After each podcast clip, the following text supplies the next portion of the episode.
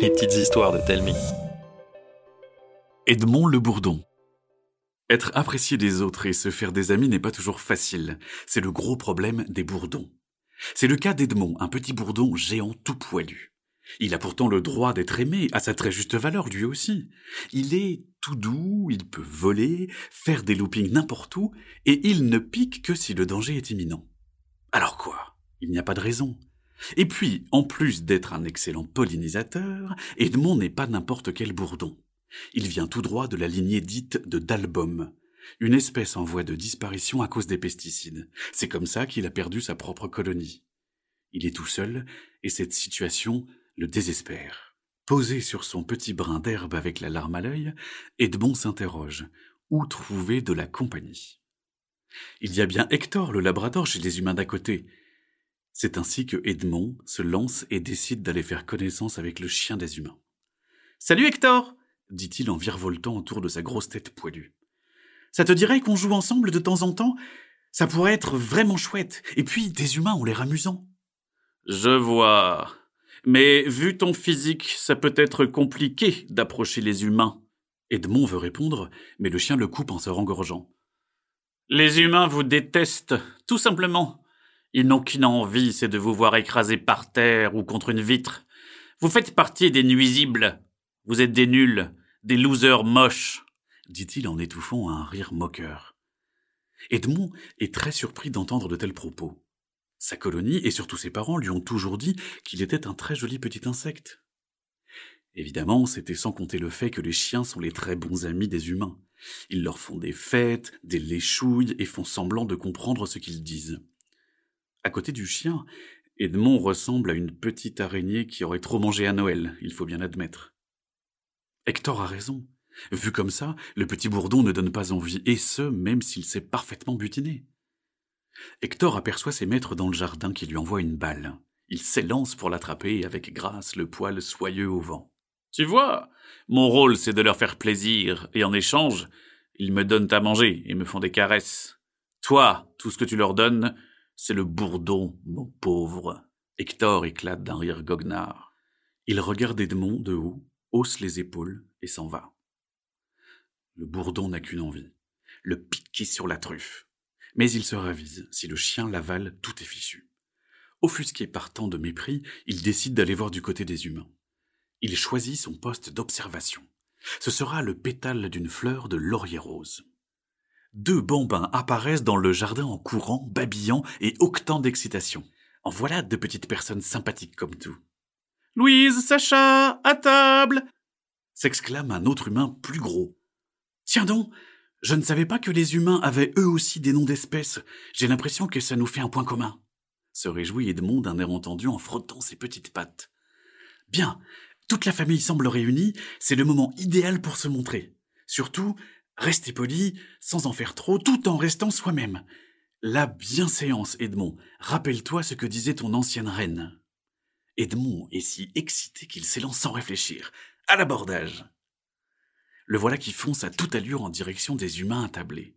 Il ralentit, prend le temps de faire trois loopings juste pour le plaisir, et se pose tout en douceur, mais aussi tout en bruit près de l'assiette d'un des petits humains. Il ne faut pas un quart de seconde à ce dernier pour pousser un cri strident et courir à l'autre bout du jardin.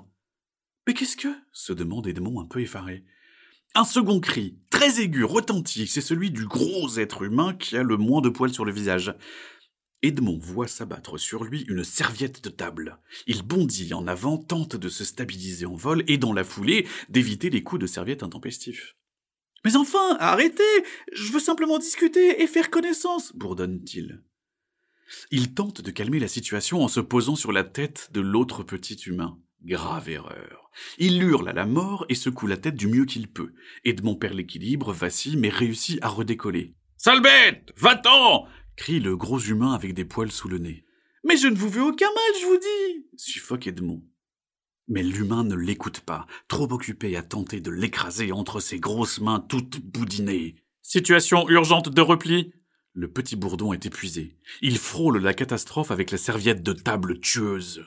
Difficile de savoir qui est le plus paniqué, des humains ou de l'insecte. Peu importe. La tentative d'approche a clairement échoué. Quelques fleurs plus loin, Edmond se pose pour reprendre son souffle. Un sentiment de grande tristesse l'envahit. Personne ne veut donc être son ami, et encore moins jouer avec lui. Que va-t-il devenir tout seul dans ce vaste monde? Tu n'es pas le bienvenu. Dégage d'ici, vilain bourdon. C'est Hector, ce méchant chien qui en remet une couche pour enfoncer Edmond encore davantage dans ses idées noires. Laisse-moi tranquille, veux-tu? répond Edmond. Non, c'est toi, bourdon, qui nous laisse tranquille. Hector grogne et montre les. Allez, va-t'en, ou je t'avale tout cru. Edmond n'a pas vraiment le choix, il s'envole. Le bourdon se lamente. Il est un gros nul tout moche. À cette pensée, il verse quelques larmes. Soudain, il entend quelque chose. Les fleurs se sont mises à fredonner un air très doux et agréable à écouter. Le vent s'est levé aussi. Il y a quelque chose qui a changé dans l'atmosphère. Il aperçoit au loin une chose qui vole. Mais qu'est-ce que c'est que cette bestiole? La bestiole s'approche de lui. Craintif, il recule dans la fleur sur laquelle il vient de se poser. La petite bête volante se rapproche de plus en plus. Le bruit qu'elle fait est familier. C'est un bourdonnement. Délicatement, elle se pose sur une fleur à côté et observe Edmond qui n'ose la regarder. Bonjour. Tu butines tout seul comme un grand? demande-t-elle d'une voix rassurante. Non, répond Edmond en essayant de dissimuler ses gros yeux mouillés. Je cherche. Je voulais. Je ne sais plus, je crois. D'où venez-vous? Elle continue de le fixer. De loin, mon petit. Tu connais un peu les environs? Je cherche un endroit tranquille pour installer ma petite colonie. Ah, je vous déconseille de rester ici, madame, s'exclame Edmond. Le voisinage n'est pas très accueillant. Je ne suis pas une dame. Je suis une reine, corrige-t-elle avec un sourire. Tu m'as l'air bien seul et triste, petit bourdon. Pourquoi ne pas venir avec moi? Tu vivras en colonie avec des insectes volants comme toi, qui adorent bourdonner, et tu auras un tas de missions, comme répartir le nectar dans le couvain, par exemple. Tu aimes avoir des missions? Oh oui, madame la reine. Ma reine. Pardon, oui, ma reine. Et c'est ainsi qu'Edmond s'envola vers de nouvelles contrées avec sa nouvelle reine. Une nouvelle vie commençait, et il savait désormais qu'il était apprécié à sa juste valeur. Il ne serait plus jamais seul, ni chassé quand il chercherait des amis.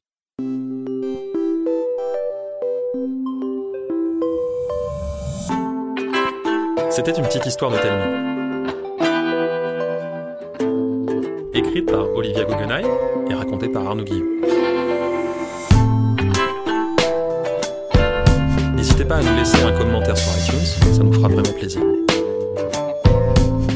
Chaque jeudi, nous vous racontons une nouvelle histoire. Alors pour ne pas la rater, abonnez-vous au podcast. Et pour les citoyens, plus d'histoires à lire sur telmi.com. T-A-L-E-M-I-N-G.com. À la semaine prochaine.